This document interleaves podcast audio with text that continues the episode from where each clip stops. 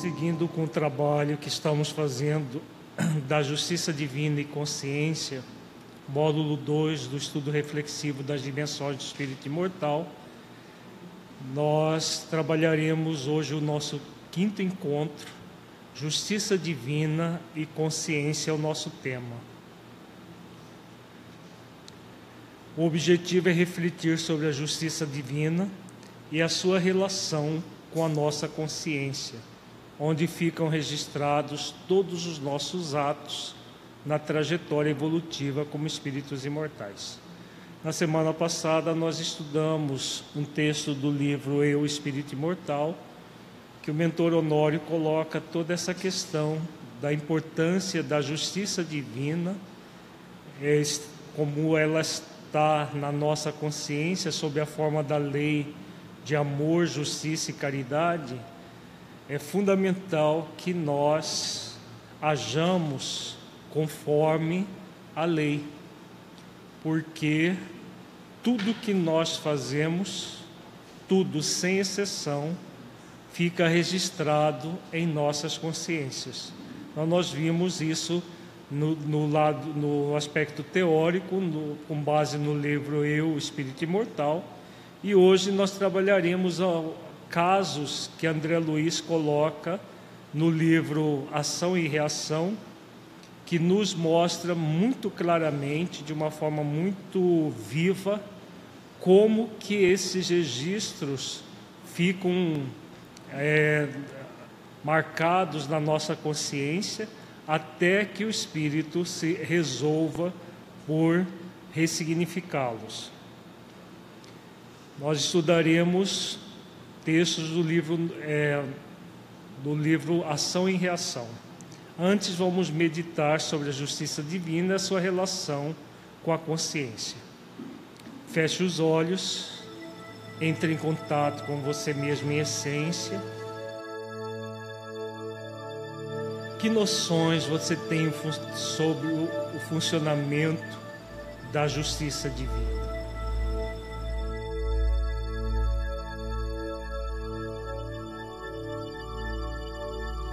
Que você sabe a respeito do funcionamento da consciência?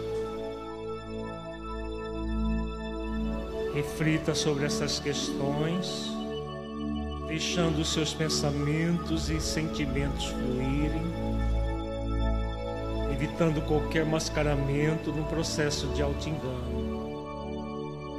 Seja verdadeiro, verdadeira com você, analisando-se com autenticidade.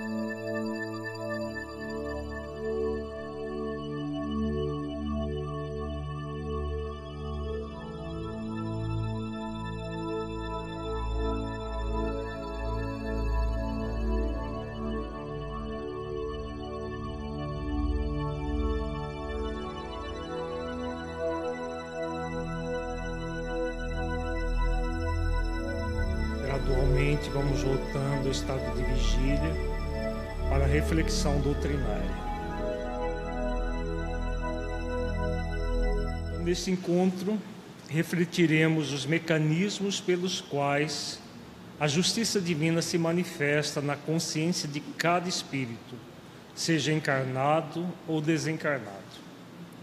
Analisaremos o mau uso do livre-arbítrio no qual o espírito, movido pelos desejos egóicos, faz escolhas indevidas, porém não consegue fugir do registro desses atos em sua própria consciência.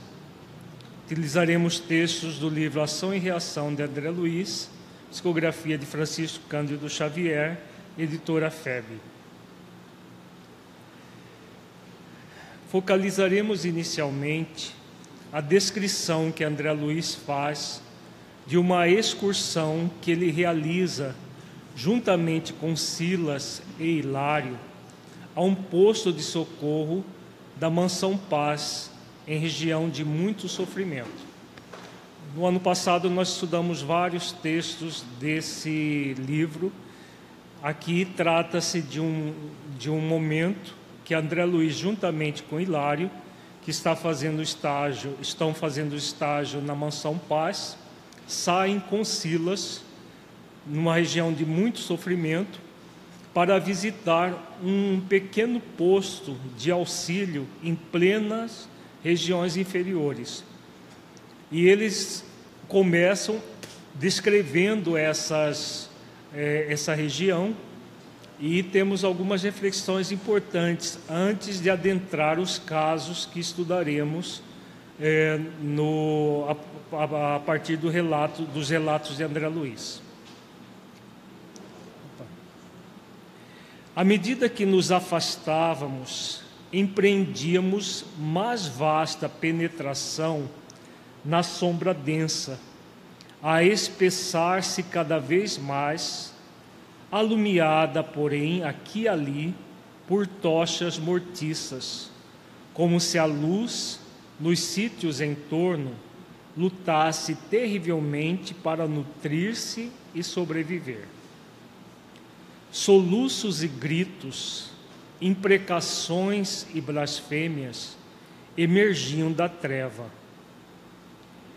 Compreendemos de relance que o espaço ocupado pela instituição era de forma retangular e que o terreno sobre o nosso exame se localizava à retaguarda, a maneira de enorme povoação extramuros.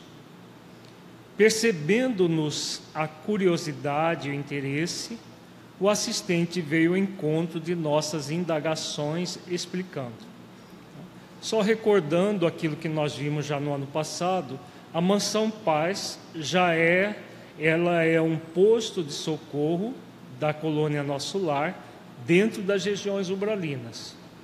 Aqui André Luiz está, como ele diz, extramuros, fora do ambiente da chamada Mansão Paz, indo ao encontro de um pequeno posto de atendimento dos espíritos nessas regiões inferiores. A própria mansão é localizada numa região inferior.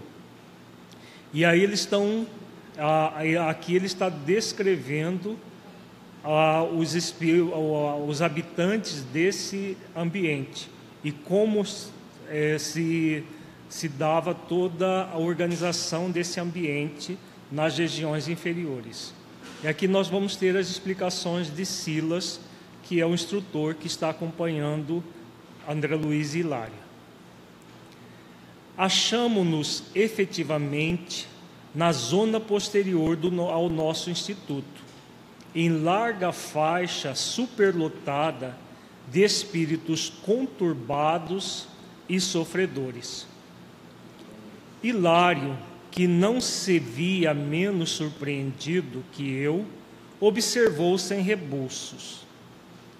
Mas toda essa gente parece relegada em tempério. Não seria razoável que a mansão se estendesse, abarcando-a com seu amparo e defendendo-a com seus muros? Então a pergunta do Hilário a Silas é: por que, que a mansão, já que as construções no mundo espiritual são fluídicas, não tem a mesma dificuldade que nós temos na Terra, por que, que a mansão não, não, avança, é, não avançasse os seus muros para essa região e abarcasse esses espíritos para serem atendidos na própria mansão paz? Nós vimos no ano passado, no, na, naquelas reflexões, que a Mansão Paz atende espíritos é, já de uma certa forma arrependidos ou em processo de arrependimento e que muitos sofredores e espíritos que cometeram crimes muito graves no, na, quando estavam no mundo físico. Nós vimos aquele caso do parricida que depois se transformou no Adelino, é, naquele médium Adelino, muito dedicado, né, já em franca regeneração, nós vimos vários casos atendidos pela Mansão Paz e de tutelados da Mansão Paz no estudo reflexivo sobre a, o plano existencial que nós trabalhamos ano passado. Aqui eles continuam, nós estamos continuando a refletir. Aqui vamos, vamos ver casos de espíritos que ainda não estão em arrependimento, que é o que Silas vai falar sobre esse tipo de espírito agora. Logicamente, respondeu Silas, sem alterar-se: esse plano é o mais desejável. Entretanto, estamos à frente de compacta multidão de almas em reajuste. Este imenso conglomerado de criaturas sem o corpo de carne começou num grupo de seres desencarnados que clamavam pelo socorro da mansão, sem os necessários requisitos para recolher-lhe a assistência. Então vejamos, são aquela região, por mesmo sendo uma região de sofrimento, já eram espíritos que tinham solicitado o amparo da mansão e estavam se localizando ali próximo e alguns poucos sendo socorridos nesses postos, como veremos daqui a pouco. Porque, como nós vimos no dois encontros a, atrás, a providência divina providencia sempre o acolhimento de todos os filhos de Deus, conforme nos dita a lei de misericórdia, como Jesus ensina, né? Deus manda os o sol e a chuva para bons e maus, justos e injustos. Acontece que, para atendimento dos espíritos em, instituições como a Mansão Paz, é necessário uma ordem, como nós veremos nas explicações de Silas a seguir.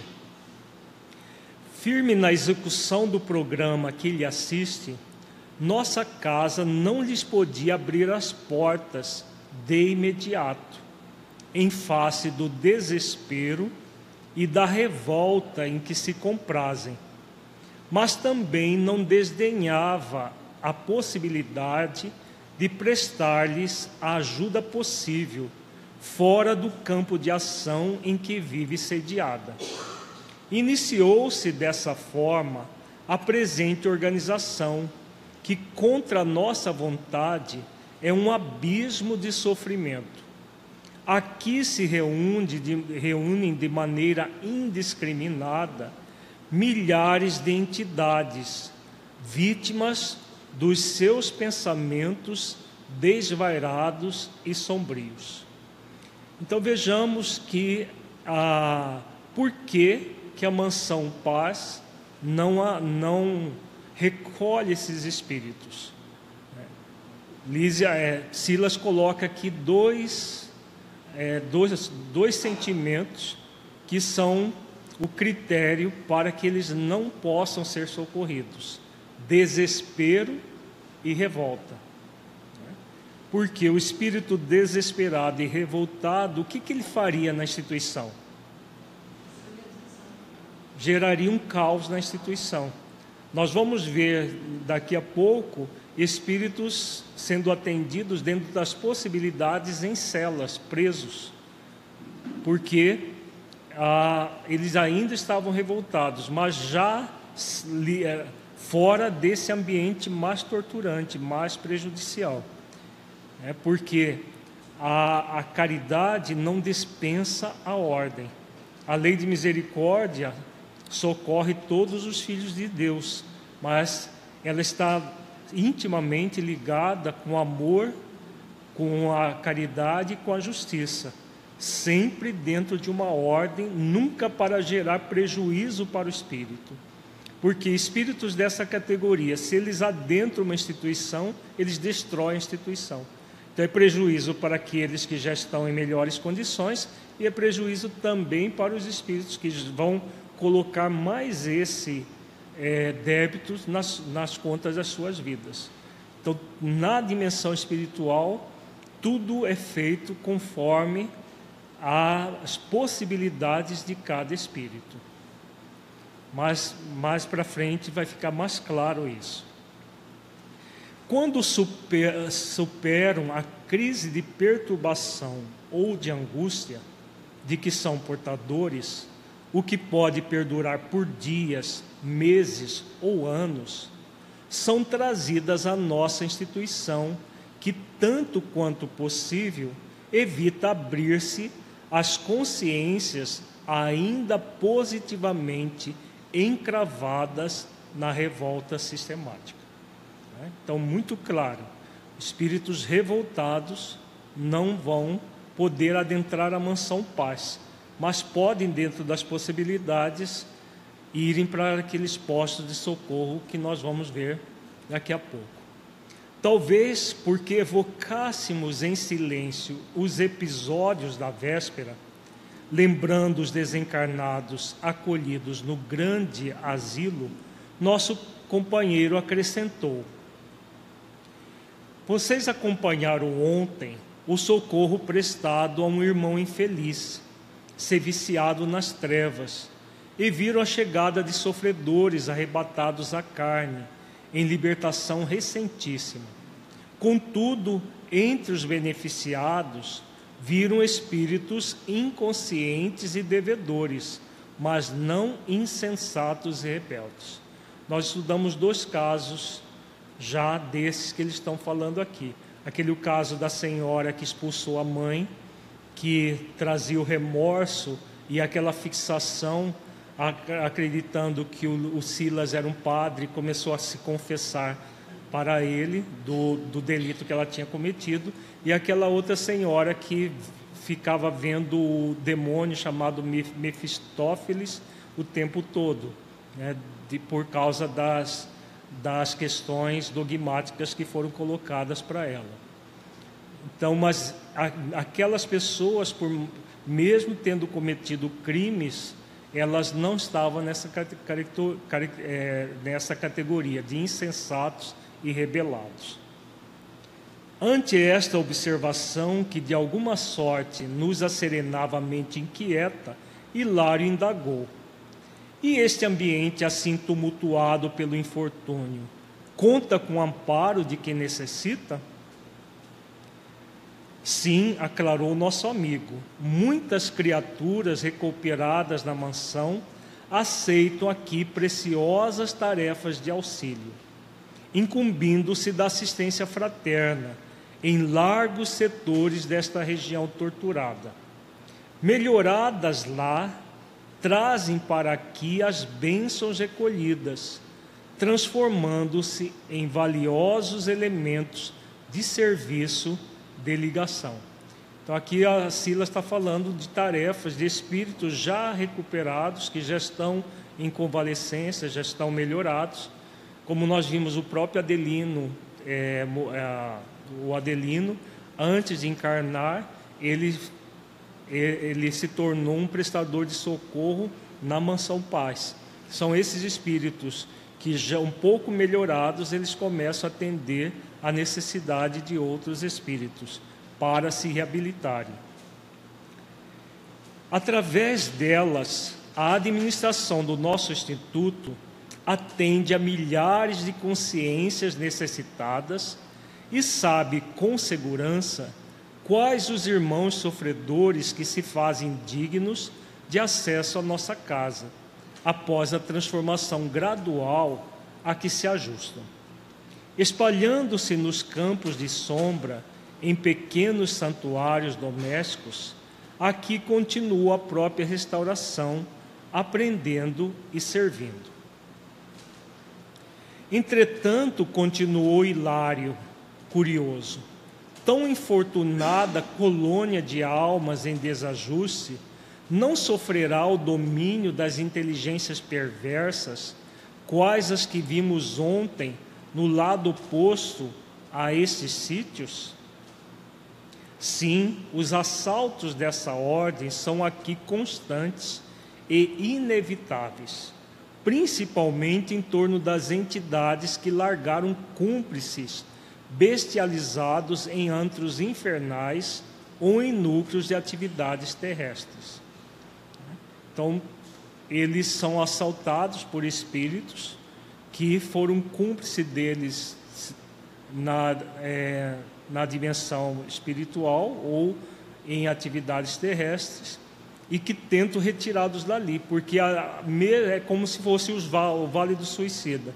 Quem vai para, vale, para o Vale dos Suicidas já estão sendo tutelados por uma, pelas colônias é, que existem de amparo suicidas.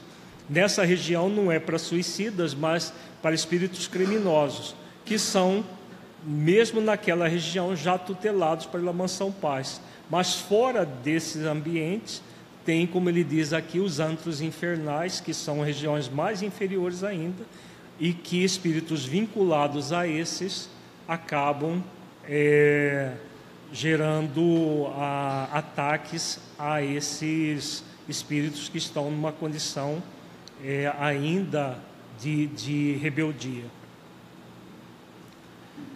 Em tais casos, as vítimas de semelhantes feras humanas desencarnadas padecem longos e inenarráveis suplícios através da fascinação hipnótica de que muitos gênios do mal são cultores exímios. Então, aqui é aquela obsessão de desencarnado para desencarnado, muito comum na dimensão espiritual. As obras de André Luiz estão repletas de descrições desse tipo de, de processo de fascinação hipnótica, em que os espíritos são fascinados, são subjugados por outros espíritos mais inteligentes do que eles, mas, claro, somente espíritos revoltados, espíritos que ainda não estão em arrependimento, que passam por situações assim. São esses alguns dos fenômenos de flagelação compreensível que alguns místicos do mundo, em desdobramento mediúnico no reino das trevas, classificaram como sendo vastação purificadora principalmente no livro Inferno de Dante, né, a, ele, ele coloca sobre essa questão da vastação purificadora. Né? Teresa d'Ávila também falava disso. Espíritos que se desdobravam do corpo, é médios em, é, desdobrando do corpo, visitando essas, essas regiões. E aqui André, é, é, Silas fala de flagelação compreensível. Vamos refletir o que significa essa flagelação compreensível a partir de uma pergunta de Hilário. Para eles, as almas culpadas depois da morte experimentam horríveis torturas por parte dos demônios aclimatados nas sombras. As informações do assistente, casadas aos gemidos e lamentações que ouvíamos sem cessar, impunham-nos desagradável impressão. Foi por isso, talvez, que Hilário, penosamente tocado pelos gritos em torno, interrogou surpreendido: Mas por que diz você flagelação compreensível? Vejamos né, por que desse termo utilizado por Silas. E num desabafo, acha justo que tanta gente aqui se aglutine em semelhante desolação? Vejamos que a pergunta do Hilário é muito interessante. Você acha justo as pessoas estarem aqui sofrendo tanto? Se fosse um de nós presenciando isso, como que nós veríamos a situação? Hilário e André Luiz, como eles estão em estágio, eles ainda não ah, estavam numa fase de não entendimento de como como funciona todo esse mecanismo de socorro na dimensão espiritual. Por isso a pergunta é sobre a questão da justiça. Vamos ver a resposta de, de Silas, que é de uma profundidade muito grande. Eu estou percebendo que tem muita gente com frio. Acho que podia pegar o controle e diminuir um pouco, aumentar um pouco a temperatura. Acho que está lá no fundo, leitor. Silas sorriu triste e obtemperou. Compreendendo-lhe o pesar, indiscutivelmente, é, compreendo-lhe o pesar. Indiscutivelmente, tanta dor reunida não seria justa se não viesse de quantos preferiram no mundo o trato diário com a injustiça. Então a resposta é muito clara, né? Aqueles de nós que agem, agimos com injustiça no mundo, é possível esperar justiça na dimensão espiritual? Não. Por quê? Por que, que não é possível esperar justiça? Existe uma, uma lei de talião que vai trazer a injustiça de volta para a pessoa? É uma lei de talião? Não. É a lei de causa e efeito. Né? É a lei de causa e efeito. São três leis, na verdade. Quais são? Vamos recordar? Liberdade.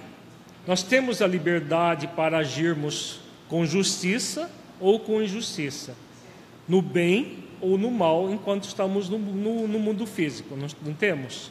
Todos nós temos liberdade de fazer escolhas, qualquer que seja a escolha.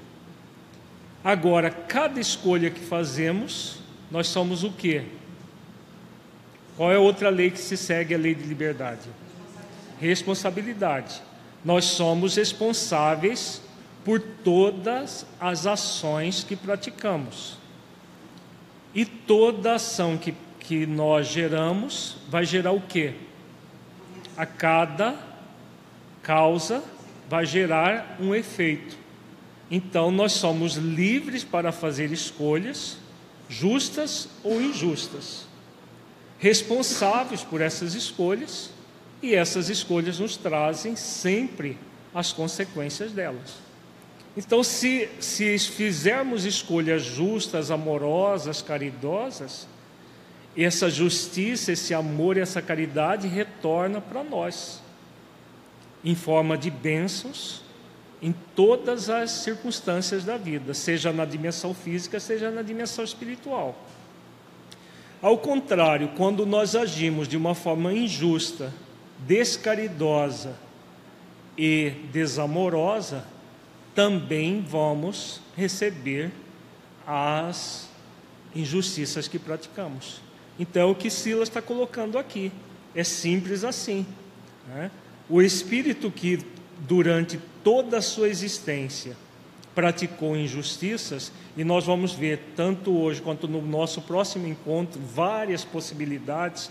Aqui nós, eh, hoje nós trabalharemos alguns criminosos, bem claro.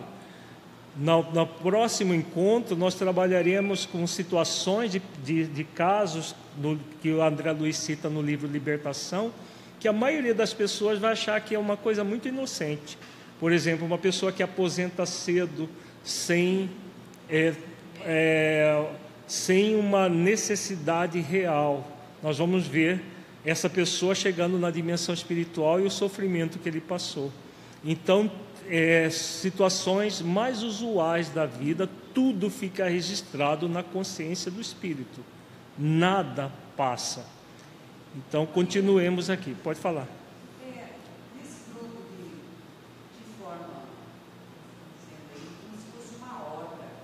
Uhum, sim. É pela lei da afinidade eles se agrupam, né?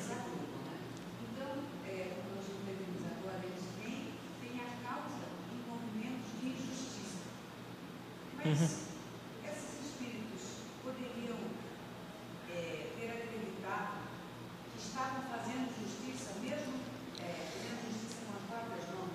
Se eles poderiam ter acreditado que está, estavam fazendo justiça, os casos que nós vamos ver aqui, não.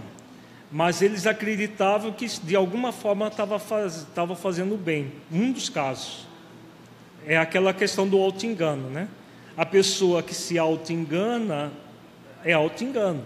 Não, é, não vai, uma mentira não se torna verdade porque nós a repetimos para nós mesmos e para os outros. Nunca vai se tornar verdade.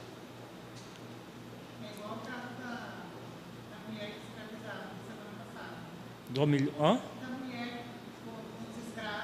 Ah, sim, da senhora escravocrata, né? Que nós vimos que achava que confessando e comungando, ela ficava livre de todos os chamados pecados. Né? Não é claro, porém, que todos venhamos a colher o fruto da plantação que nos pertence? Na mesma leira de terra dadivosa e neutra, quem acalenta a urtiga, recolhe a urtiga, que fere, e quem protege o jardim tem a flor que perfuma. O solo da vida é idêntico para nós todos. Não encontraremos aqui, neste imenso palco de angústia, almas simples e inocentes, mas sim criaturas que abusaram da inteligência e do poder e que voluntariamente, surdas à prudência, se extraviaram nos abismos da loucura e da crueldade, do egoísmo e da ingratidão, fazendo-se temporariamente presas das criações mentais insensatas e monstruosas que para si mesmas teceram. Então aqui a, a Silas continua e coloca várias é, reflexões né, para nós é, refletirmos à luz dessa questão da justiça divina. Nesses ambientes nunca vai haver almas simples e inocentes. Ninguém precisa temer, ah, eu vou vai para uma região desse tipo, se tiver produzindo bem, não tem perigo de haver uma situação como essa. Nós vimos aquele caso da senhora que expulsou a mãe e ela eh, tinha recém desencarnado e foi recolhida numa região inferior, mas foi recolhida, atendida, porque havia mais ignorância do que maldade, muito mais um processo de não havia perversidade, isso que ele coloca aqui, ó as, as, as características desses espíritos: loucura, crueldade, egoísmo, ingratidão. São principalmente a crueldade. Né? Aquela senhora que expulsou a mãe foi um ato de crueldade, mas ela passou 20 anos num remorso enorme por ter feito aquilo. E muito mais pela ignorância das contingências do que propriamente a processos mais deliberados de crueldade, como nós vamos ver os casos que André Luiz cita logo a seguir. Nossa conversação foi interrompida de imediato, à frente de pequena casa confundir-se com nevoeiro, de cujo interior brotava reconfortante jorro de luz. Cães enormes que podíamos divisar cá fora, na faixa de claridade bruxuleante, ganiam de estranho modo, sentindo-nos a presença. No mundo espiritual tem cachorro? Tem. Tem cachorro, tem cavalo, tem. São animais desencarnados no mundo físico que durante um período são aproveitados pelos espíritos para esses atendimentos, para essas regiões antes de, de, de reencarnar. Não existe propriamente uma erraticidade para animais no mundo espiritual, mas dependendo do tipo de animal, eles podem ser sim aproveitados. André Luiz cita na, no, nas obras é, a, animais como burros, é, cavalos, todos eles tendo, tendo essa utilidade. É claro que animais selvagens não, tem, não teria lógica animais selvagens que, que estão em outro nível de evolução ser utilizados, mas animais domesticados eles são utilizados sim depois que desencarnam. É um outro nível de, de evolução do próprio princípio inteligente. De súbito, um companheiro de alto porte e rude aspecto apareceu e saudou-nos da diminuta cancela que nos separava do limiar, abrindo-nos passagem. Silas nolo apresentou alegremente. Era Orzil, um dos guardas da mansão em serviço nas sombras. A breve instante, achávamos-nos na intimidade de pouso tépido.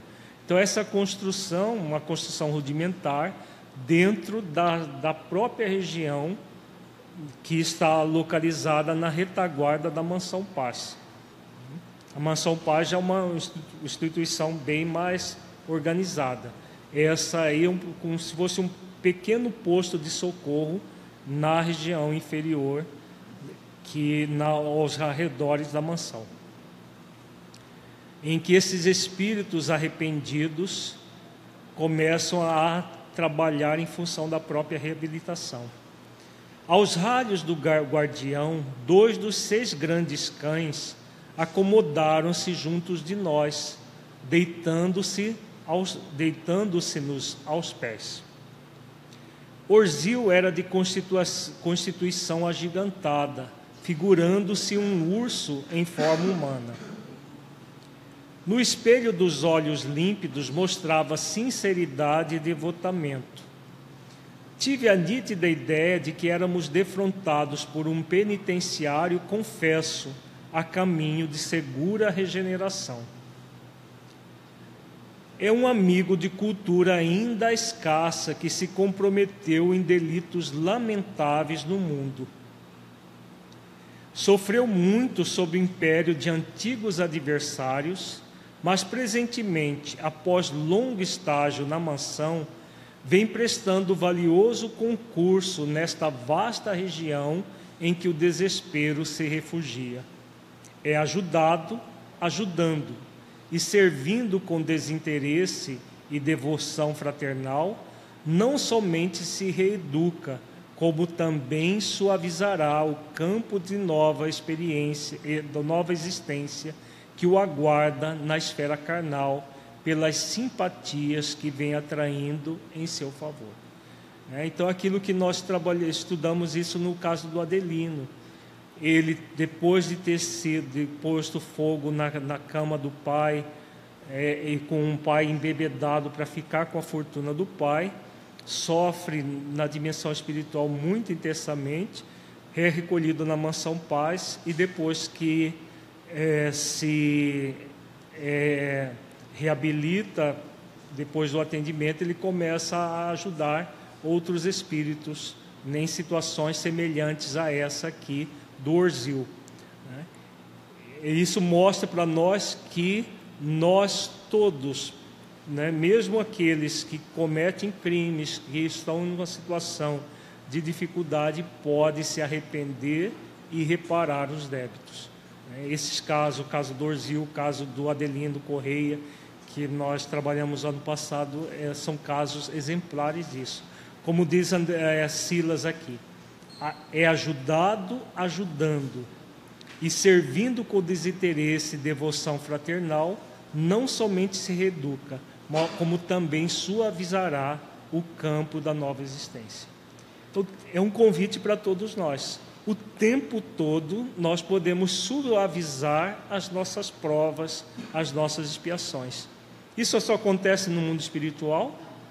Acontece o tempo todo. É, é causa e efeito. Se nós produzimos novas causas, teremos sempre novos efeitos. Se antes a, produzíamos o mal, qualquer movimento bom da nossa parte vai produzir novos efeitos para o bem sempre. Né? Isso, é, isso é da lei, né? da lei de amor, justiça e caridade.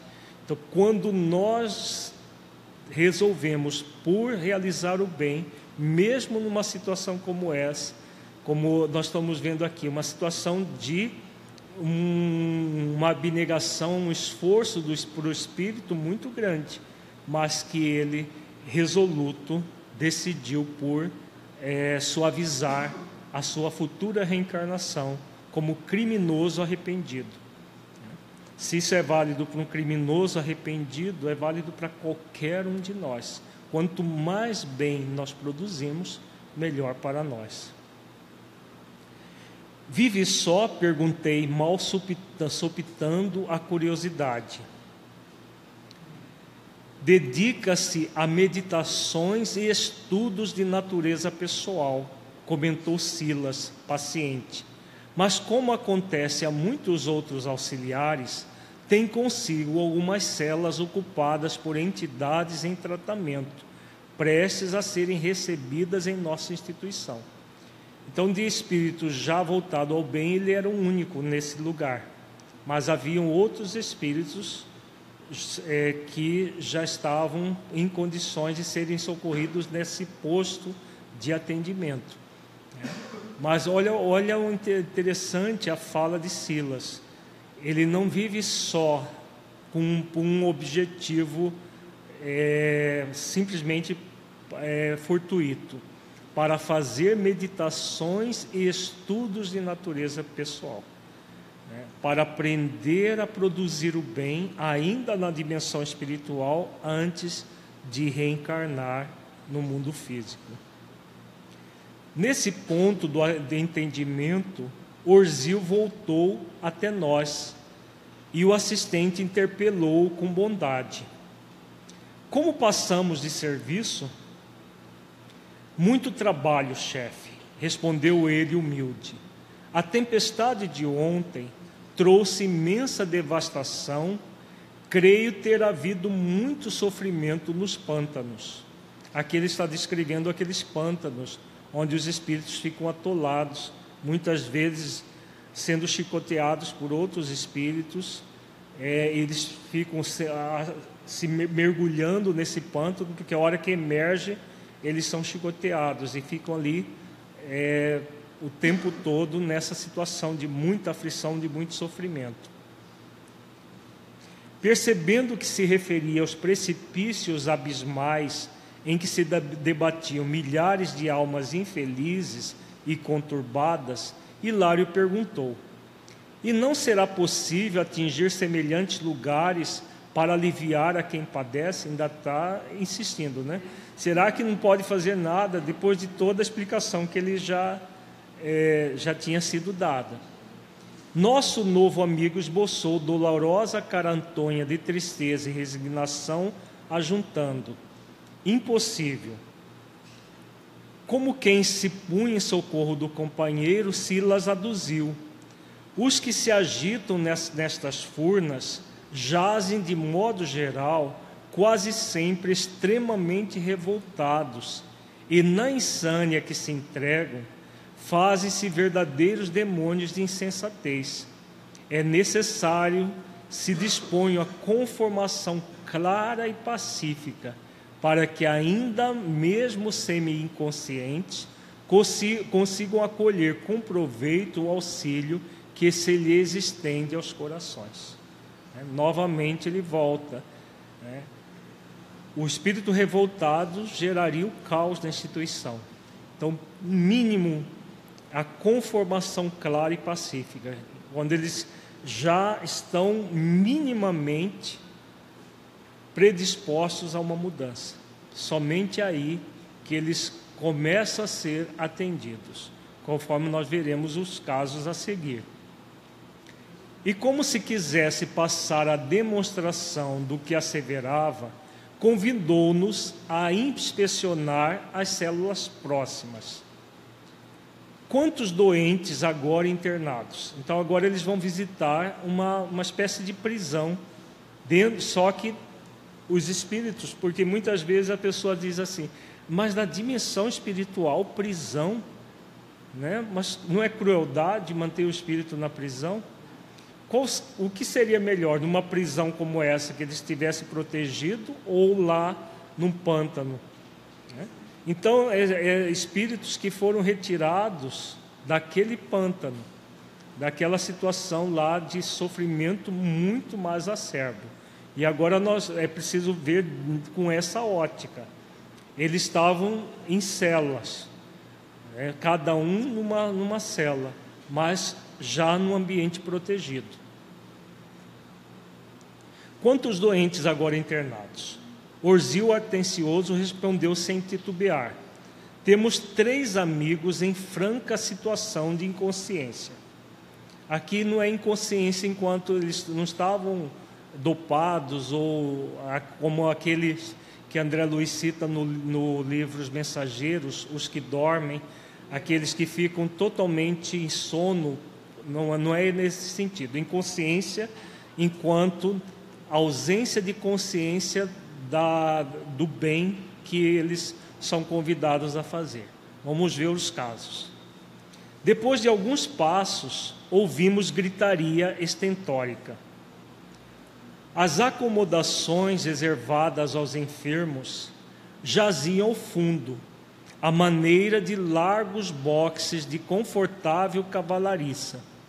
Essa é a figura mais adequada à nossa tarefa descritiva, porque a construção em si denunciava rusticidade e segurança naturalmente adstrita aos objetivos de contenção. À medida que nos acercávamos do refúgio, desagradável odor nos afetava as narinas.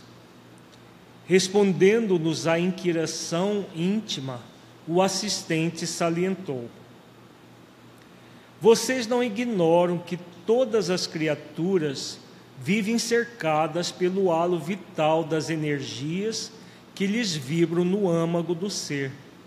E esse halo é constituído por partículas de força a se irradiarem por todos os lados, impressionando-nos o olfato, de modo agradável ou desagradável, segundo a natureza do indivíduo que as irradia. Assim sendo, qual ocorre na própria Terra, cada entidade aqui se caracteriza por exalação peculiar. É muito interessante essas explicações do Silas, é que a, se nós, quando encarnados, temos o nosso odor próprio, né, na dimensão espiritual isso é muito mais nu e cru, porque o espírito vai, não tem perfume, né, que vai perfume francês que vai disfarçar o cheiro. É o odor que ele tem de acordo com a, o psiquismo que ele traz.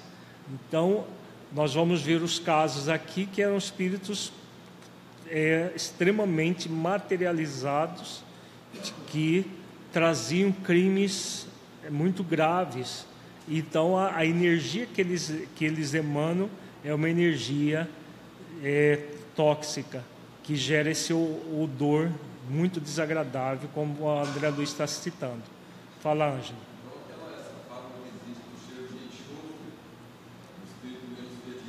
Sim. Sim, se tem, ah, o cheiro de enxofre tem algum fundamento? Sim, porque são essas emanações de coisa pútrida né, que é desses ambientes que provém dos próprios espíritos. Sim, sim, confirmamos Hilário e eu simultaneamente. Entretanto, o cheiro alarmante de carne em decomposição era para nós ali um acontecimento excepcional. Silas percebeu-nos a estranheza e endereçou o interrogativo olhar ao encarregado daquele oratório de purgação, o qual informou presto. Temos conosco o irmão Corsino, cujo pensamento continua enrodilhado ao corpo sepulto de maneira total Vamos ver por que, que ele estava ainda preso ao corpo. Enredado à lembrança dos abusos a que se entregou na carne, ainda não conseguiu desvencilhar-se da lembrança daquilo que foi, trazendo a imagem do próprio cadáver à tona de todas as suas recordações. Então, quando, como ele estava preso ainda ao corpo físico, ele trazia as emanações do cadáver. Vamos ver por quê. Silas não teceu qualquer comentário novo, porque atingíamos de chofre o primeiro abrigo, cuja porta gradeada nos deixava contemplar lá dentro um homem envelhecido, de cabeça pendida entre as mãos e aclamar: Chamem meus filhos, chamem meus filhos. É o nosso irmão Veiga, disse Orzil prestimoso mantém fixa a ideia da, na herança que perdeu ao desencarnar. Vasta quantidade de ouro e bens que passou à propriedade dos filhos. Três rapazes que concorreram no mundo ao melhor e maior quinhão, prevalecendo-se para isso de juízes venais e rábulas inconsequentes. Acostados agora aos varais da porta, Silas recomendou-nos observar com atenção mais detida o ambiente que formava a psicosfera do enfermo.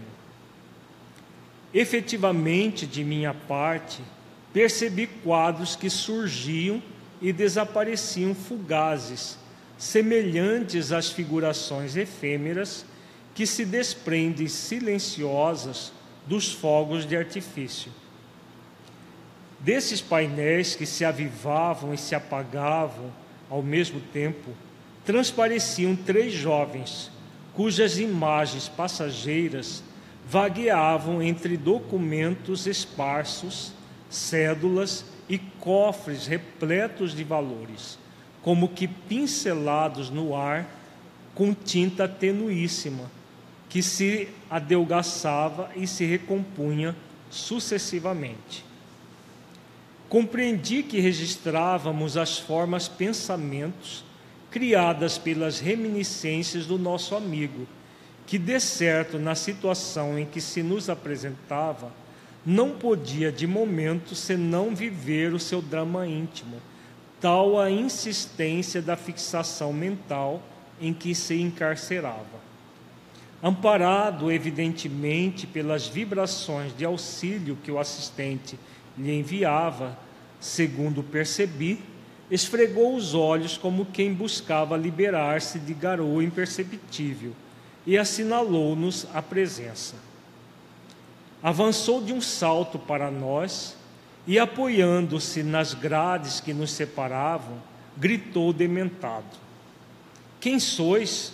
Juízes, juízes? E derramou-se em lamúrias que nos tocavam o coração Lutei por 25 anos para reaver a herança que me cabia por morte de meus avós. E quando a vi nas mãos, a morte me arrebatou ao corpo, sem piedade. Não me resignei a essa injunção e permaneci em minha velha casa. Desejava pelo menos acompanhar a partilha do espólio que me interessava mas meus rapazes amaldiçoaram-me a influência, impondo-me a cada passo frases venenosas e hostis.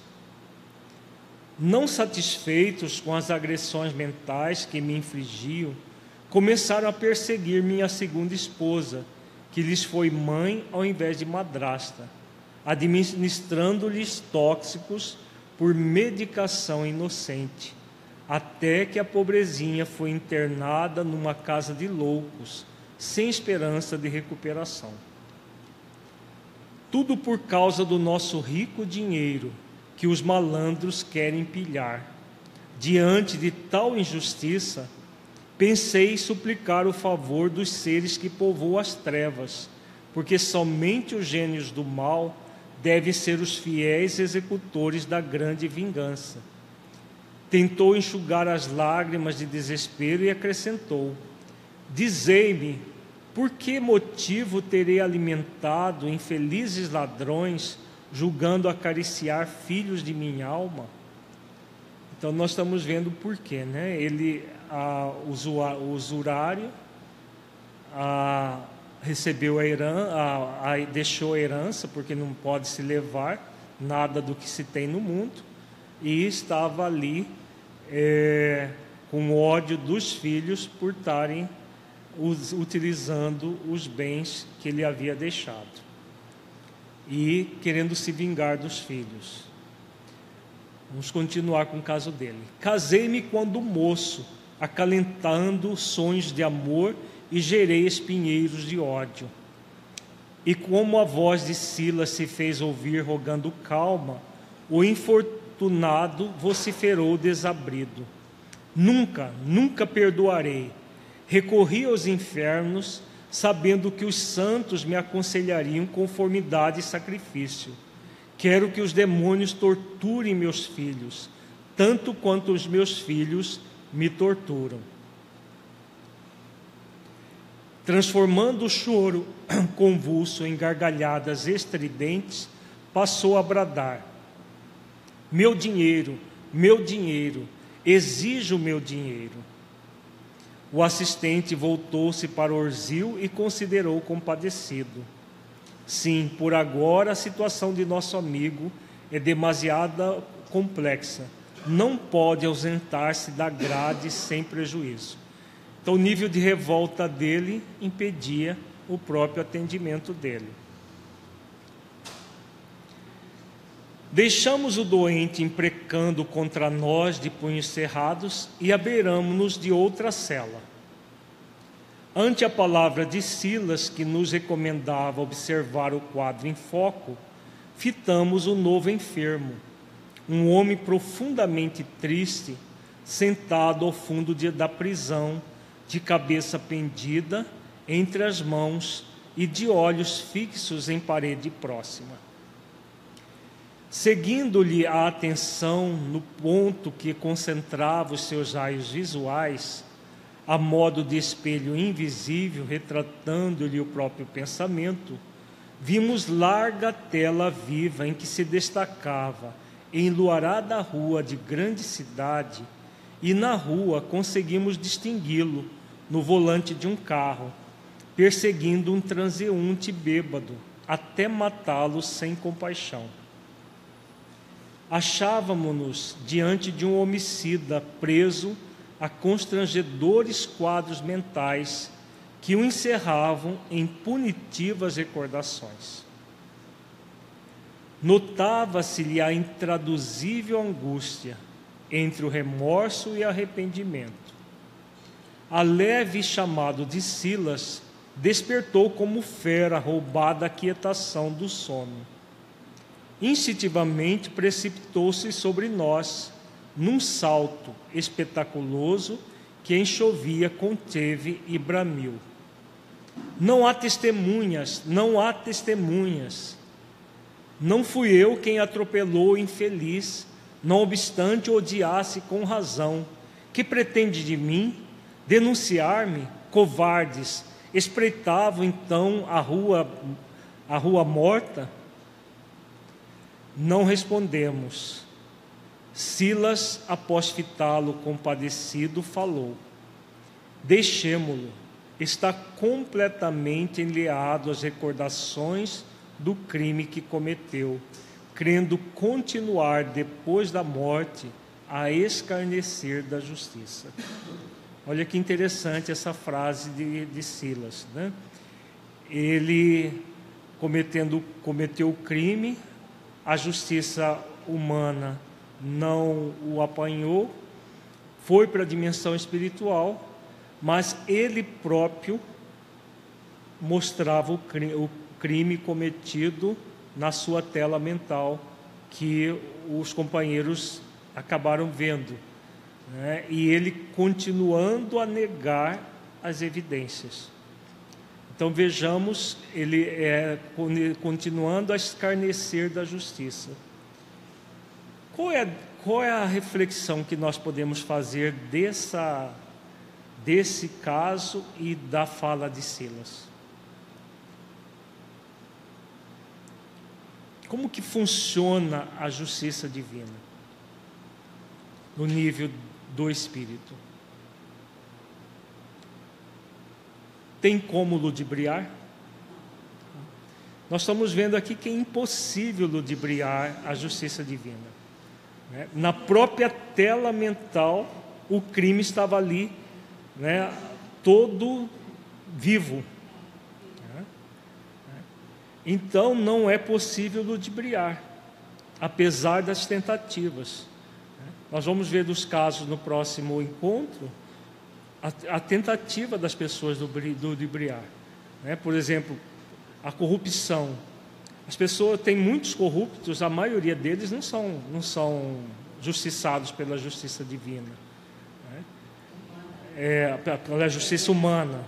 São justiçados pela própria justiça dentro da própria consciência. A justiça humana não pega a maioria dos casos. Né? Como diz o, o tem uma mensagem do Marechal Deodoro da Fonseca sobre ele uma da, das dos parágrafos ele fala dos nossos políticos e ele fala que os políticos brasileiros têm dinheiros em contas no exterior que nem várias encarnações eles conseguiriam gastar todo esse dinheiro. Né? Nós, vamos, nós estamos vendo pelos poucos casos que têm vindo, vindo à tona que é uma verdade.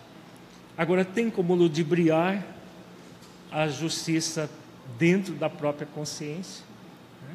Por isso que nós vamos ver o caso desses espíritos, quando eles vão para uma dimensão espiritual, eles são chamados de contrabandistas da vida eterna. No livro Nosso Lar tem referência de, de políticos que faziam esse tipo de, de procedimento, que são com, é, considerados contrabandistas da vida eterna. E, e quando vão para a dimensão espiritual, vão cegos, surdos, totalmente em situações muito graves. Por quê? É um, são crimes muito mais graves do que esse aqui, de matar uma pessoa com um carro. Porque são milhares de pessoas que são mortas diariamente nos hospitais, nas, nas estradas, na, na, é, por falta de segurança pública, por tudo mais de dinheiro desviados pela corrupção. Né? Fala, Valéria.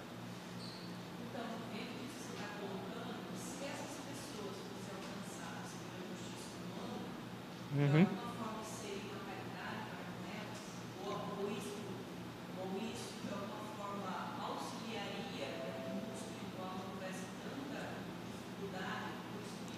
Eu não entendi a pergunta. Seria caridade para com ela? Hum. Uhum. Ah, se ela for alcançada. Se seria uma caridade, não. Seria, na verdade, o mínimo que ela pudesse resgatar dos débitos. Por quê? É, se ela passa pela justiça humana, claro que a justiça humana também pode ser corrompida. Às vezes passa e não passa, né? Nós estamos vendo os casos aí. Porque tudo é consciencial para o espírito. Como é consciencial, é, é necessário que ele resgate todos os débitos. Mas se ele passa, por exemplo, por uma penitenciária e, e, e resgata alguma coisa dos crimes, isso já vai ser atenuante. O fato de não passar pela justiça humana é agravante para esses espíritos. Então não seria caridade, não é caridade do ponto de vista da lei, mas é um, não deixa de ser um benefício porque vai atenuar os débitos deles próprios. Mas a, a justiça divina se faz de uma forma bem diferente são todos os débitos para com a própria consciência a serem resgatados. É, ficar dois, três anos numa, numa penitenciária e ter roubado milhões não vai, é, não vai, é, não vai é, como cancelar a dívida do espírito. A dívida do espírito só vai ser cancelada a partir do momento que ele resgata no bem todo o mal praticado. Né? O resgate nunca vai ser é, simplesmente a, a chamada pena de talião. Né? A, sofreu, agora é, fez sofrer, agora sofre. Não, não é nesse sentido. É sempre no bem, como nós, nós estamos vendo. No caso do Orzil, que nós vimos agora há pouco. Um criminoso arrependido, já trabalhando no bem. Porque é isso que vai reparar, porque é aquilo que nós já vimos, vimos várias vezes Todo o processo de reabilitação do espírito passa por três fases: arrependimento, expiação e reparação. A reparação sempre é o ato de produzir o bem para é, anular o mal. E a anulação é sempre é total. Enquanto não houver essa anulação, o espírito vai ficar com aquilo registrado na sua consciência.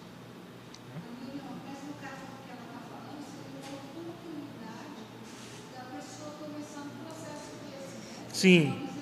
É um convite ao espírito começar o processo de arrependimento. Se ele vai se arrepender ou não, é por conta dele.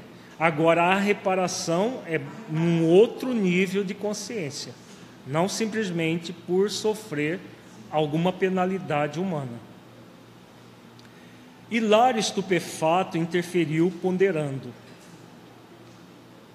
Naquele doente que vimos, cercado pela figura do, de três mancebos, e neste companheiro que contempla uma cena de morte, nosso amigo apreendeu-lhe o pensamento e completou-lhe a anotação, asseverando: Vimos dois irmãos infelizes vivendo entre as imagens mantidas por eles mesmos, através da força mental com que as alimentam.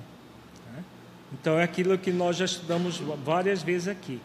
Nós produzimos a energia mental a partir dos nossos pensamentos, que evocam sentimentos, que produzem comportamentos. A própria força do pensamento mantinha a, um preso a, as situações que ele viveu enquanto encarnado e outro preso ao crime praticado, num, num processo, como disse o, o, Silas, num misto de é, remorso, principalmente o remorso, e já um início de um processo de arrependimento. A possibilidade de um arrependimento, que ainda não, não, não, não tinha sido instalado nele. Nesse instante, alcançávamos o terceiro cubículo, em que um homem feridento esvurnava esvurmava as feias chagas usando as próprias unhas. Esvurmar é espremer, estava espremendo as, as, as feridas cheias de pus. A atmosfera francamente pestilencial exigia enorme disciplina contra a eclosão de nossas náuseas. Assinalando-nos a presença, avançou para nós, clamando amargamente: Compadecei-vos de mim. Sois médicos, atendei-me por amor de Deus, vede os detritos em que me apoio. O primeiro achou que eles eram juízes. O segundo achou que eles eram, é, tinham observado o crime e estavam lá querendo denunciá-lo para a polícia. E esse terceiro achando que eles eram médicos. Voltei-me de imediato para o chão, seguindo-lhe os gestos, e notei efetivamente que o mísero se movimentava num montão de sujeira, coberto por filetes de sangue podre. Somente depois de mais ampla atenção, averiguei que o quadro repugnante era constituído pelas emanações mentais do companheiro infeliz sobre nossos olhos. Doutores, continuou ele em tom de súplica, Há quem diga que roubei dos outros, a fim de satisfazer meus vícios no alcoice que eu frequentava. Mas é mentira, é mentira. Juro-vos que morava no bordel por espírito de caridade. As mulheres desditosas requeriam defesa, auxiliei-as quanto pude. Ainda assim adquiri junto delas a enfermidade que me aniquilou o corpo físico e que ainda me empesta a respiração, convertendo-se aqui em meu próprio hálito. Vejamos, ele, um cafetão, né, explorava prostitutas, acabou, muito provavelmente, essa descrição é de uma doença venérea, provavelmente a sífilis, né, que gera essas pústulas na pele e, e todo um processo também de destruição do sistema nervoso é, na, nessa época principalmente. Então ele ainda movimentando no alto engano, movimentando-se na, na situação como se ele fosse protetor das mulheres. Quem que fez a pergunta do alto engano inicialmente? Hã? Foi Eda, né? Então, esse é um caso. Ele, tá, ele estava no processo auto-enganoso né, de acreditar que ele era protetor das mulheres e não é, explorador delas. E isso não muda, né? não muda em nada a questão da, da justiça dentro da consciência. É. Socorrei-me por quem sois, socorrei-me por quem sois. A, a repetição dos rogos, contudo, derramava-se com um imperativo, como se as palavras humildes do petitório fossem apenas o disfarce de uma ordem tiranizante. Né? Então eles, eles não tá, não estavam pedindo de fato, mas estava é, a, tiranizando, querendo obrigar ao atendimento dele, como ele acostumou provavelmente a tiranizar as mulheres que ele explorava. O assistente convidou-nos à retirada e explicou: é um antigo e inveterado gozador que despendeu em prazeres inúteis largos recursos que lhe não pertenciam. Então ele vivia num bordel, tinha sexo de graça o tempo todo e ainda usurpava o, o, o, o dinheiro das prostitutas. Por muito tempo ainda, a mente dele oscilará entre a irritação e o desencanto, nutrindo o ambiente horrível de que se fez o fulcro desequilibrado.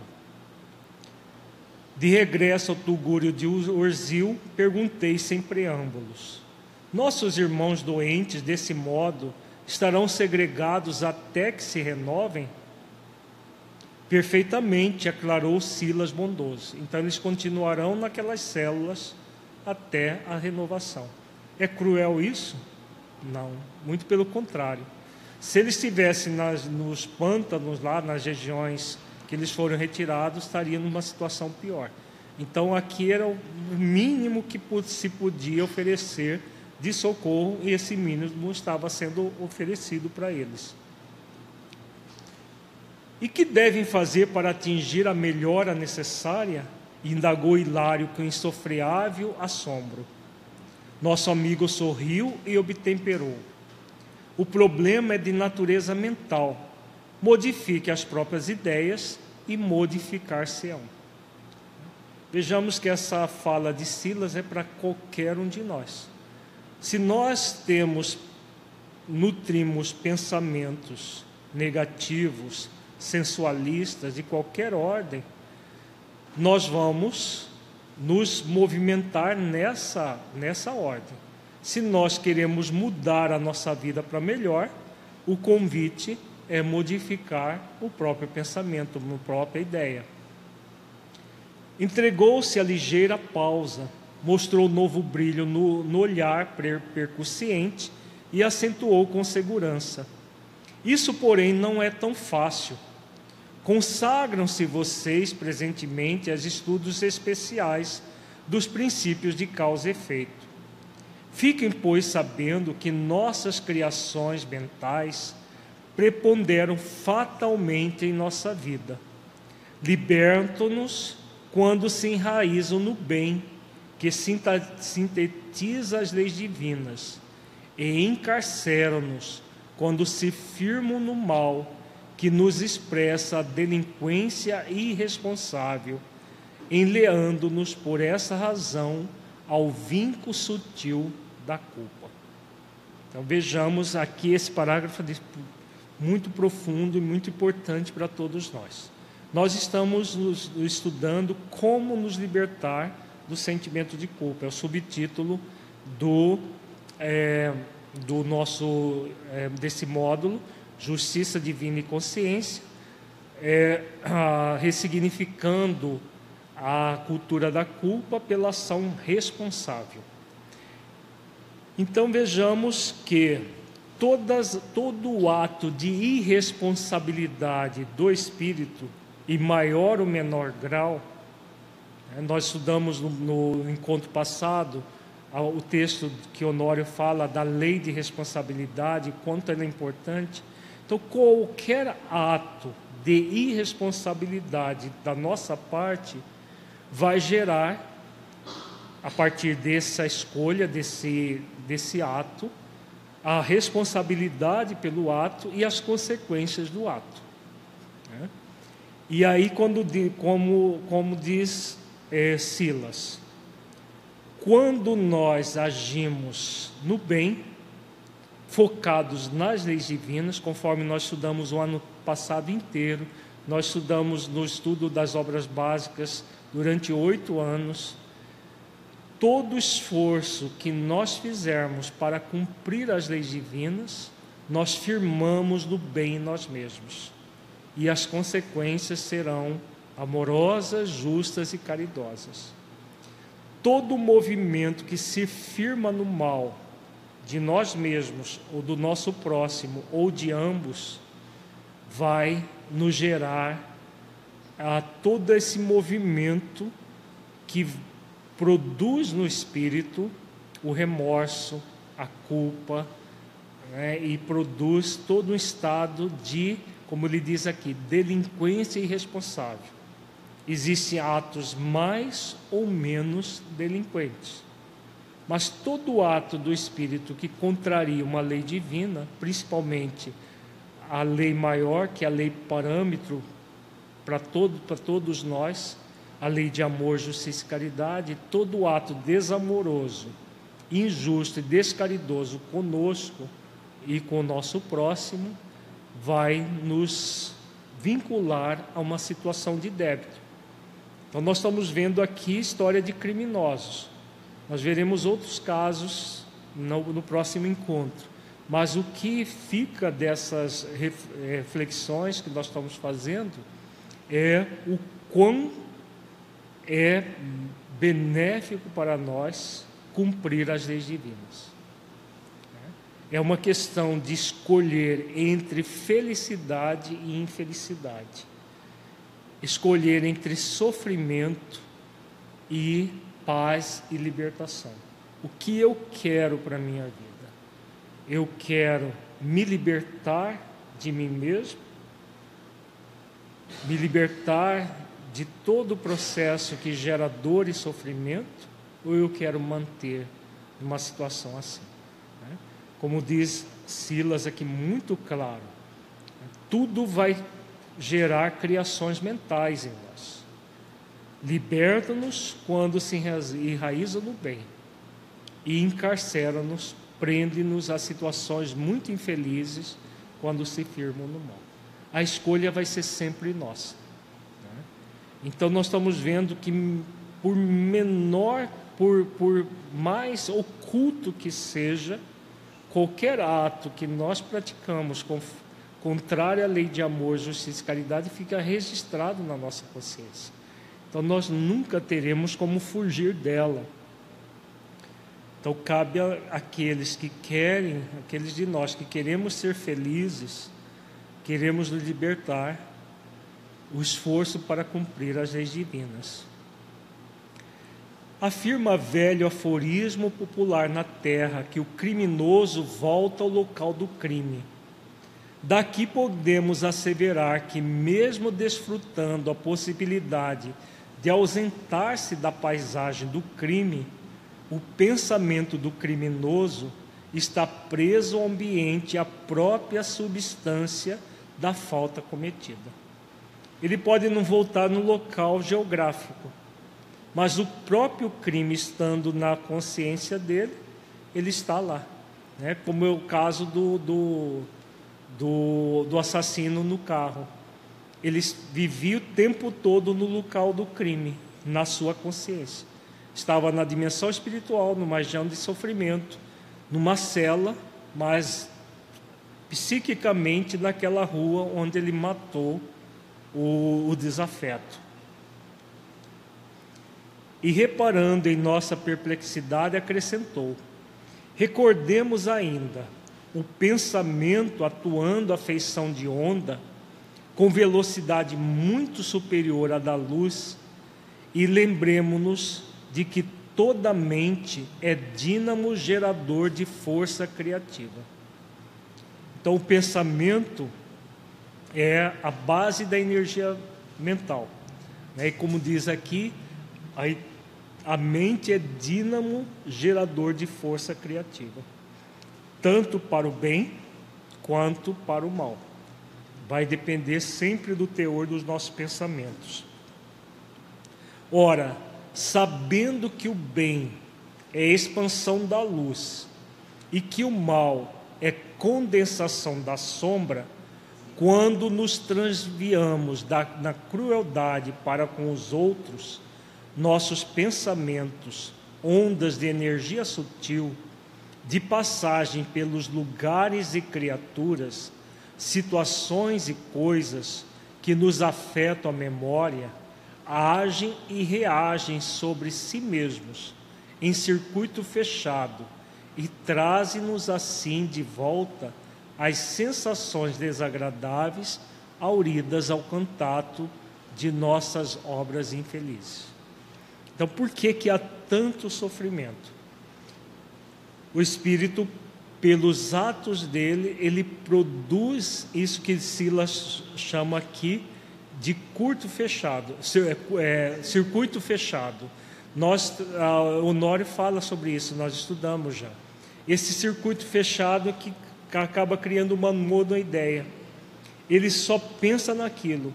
No caso do, do assassino do, do carro, ele só pensava no assassinato. O Senhor é, que deixou a fortuna para os filhos, só pensava naquilo. O outro só pensava na, na, nas feridas que ele havia adquirido pelo movimento auto-enganoso sensualista. Então, o tempo todo é, é como um, um, um círculo vicioso é, que retroalimenta o tempo todo naquela situação. Então vejamos que para o espírito, para esse espírito, o tempo não passa. Ele está o tempo todo, isso que se chama inferno eterno. Não é, não é uma eternidade em termos de tempo é, é, cronológico, é uma eternidade em tempo psicológico, porque enquanto ele estiver ali, ele está no inferno que ele criou para ele mesmo, naquela energia, no, no circuito fechado como ele diz aqui, trazendo de volta as sensações desagradáveis aurido, auridas ao contato de nossas obras infelizes. Então, o tempo todo rememorando, sem parar a mesmo, o mesmo ato. Oi? Sim, né? Pode.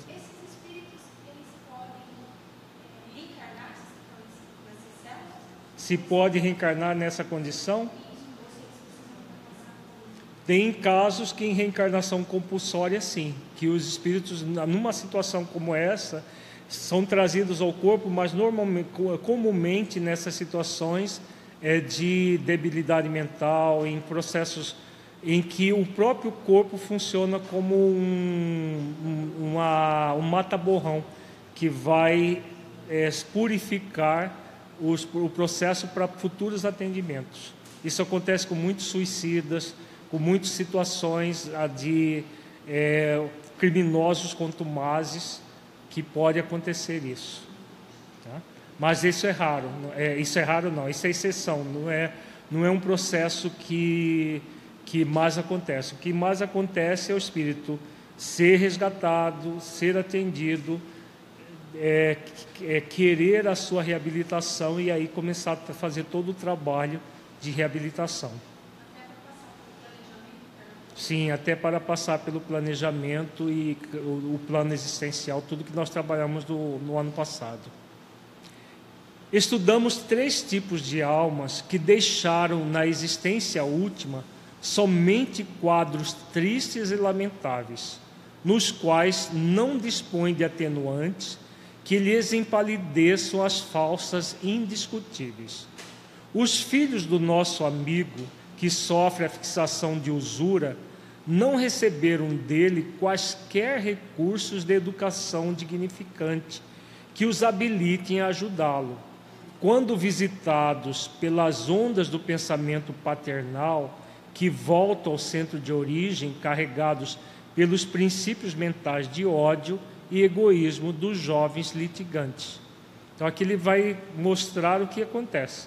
Então, pela usura do, do, do pai, quando ele pensava nos filhos, ele pensava com ódio. Imediatamente esse ódio voltava para ele, multiplicado pelo ódio dos próprios filhos. E criava o, o, o, circuito mental de ódio que ele estava vivendo e que os filhos também estavam vivendo. Né? Por, por não ter recebido educação moral. Então ele não ofereceu aos filhos aquilo que os filhos precisavam. Então ele praticamente estava recebendo de volta aquilo que ele havia plantado nos filhos. Então o ódio, produzindo mais ódio e multiplicando esse processo é, indefinidamente, até que algum deles, algum de os filhos ou ele próprio, resolva por modificar esse circuito mental.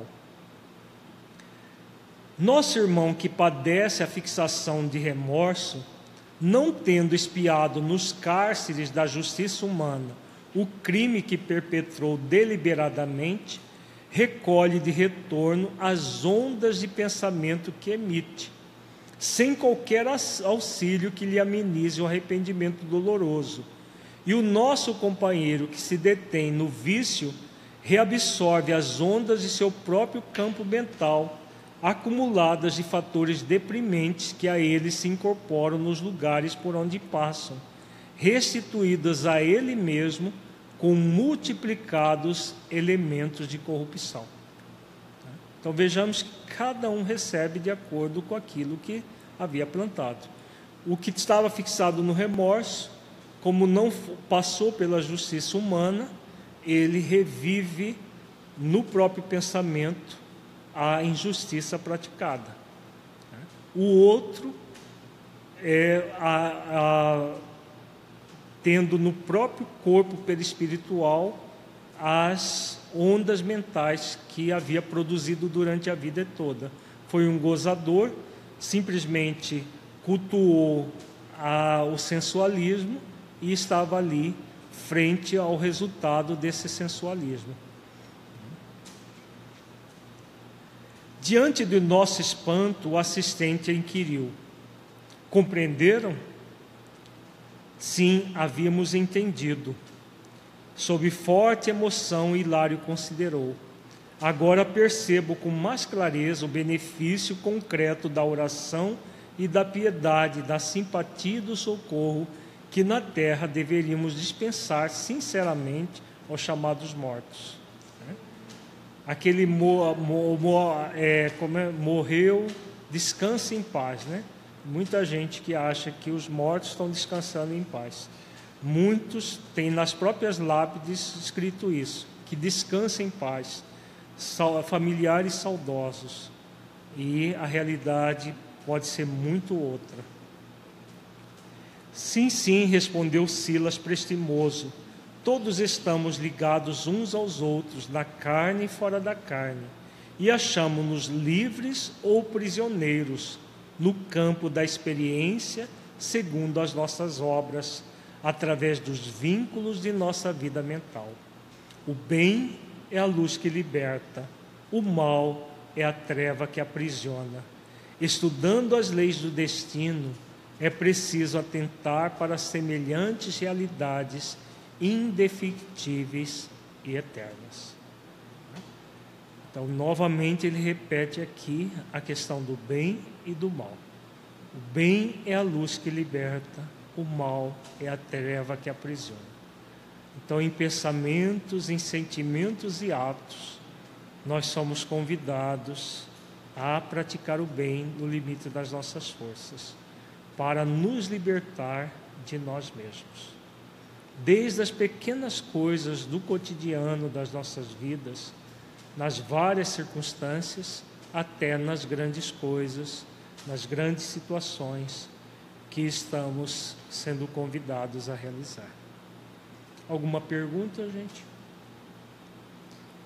Vamos fazer a nossa avaliação reflexiva. Feche os olhos. Entre em contato com você mesmo em essência. Buscando sentir o conteúdo estudado neste encontro. Do conteúdo, que você entendeu que se aplique à sua vida.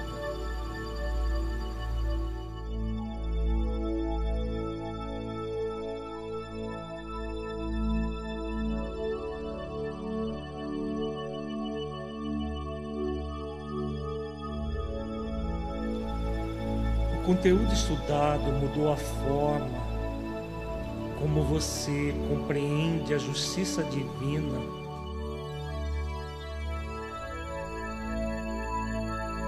caso positivo, que mudança foi essa?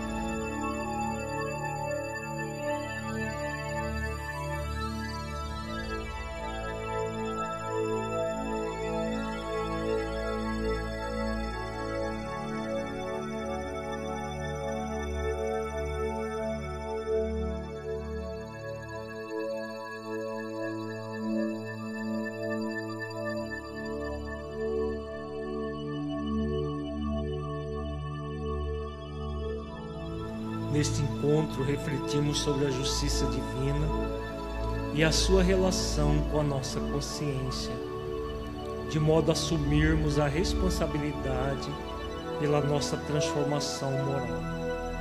Que ações você está disposto ou disposta a realizar para seguir as vozes alerta que vêm de sua consciência, de modo a se transformar moralmente? produzindo bem no limite das suas forças?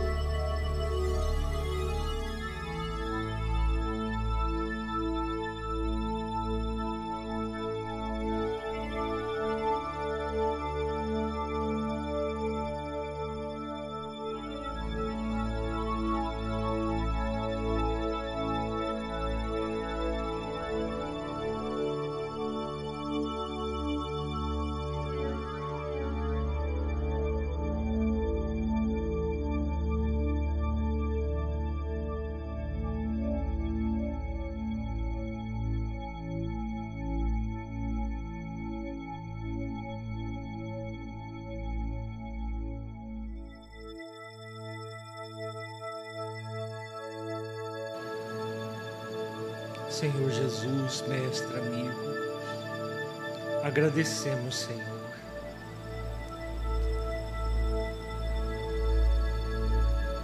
Por mais esta noite em que fizemos estas reflexões acerca da importância de se cumprir as leis divinas desenvolvendo o bem no limite das nossas forças. Ampara-nos, Senhor, para que possamos prosseguir conscientes de que o esforço no bem nos trará sempre, por mais trabalhoso que seja, alegria, felicidade, o bem-estar. Ampara-nos para que possamos superar a preguiça moral que ainda trazemos, de modo a fazer todos os esforços no limite realmente das nossas forças para superar as limitações que ainda trazemos. Se conosco hoje e sempre, Senhor. Gratos por tudo. Ampara-nos.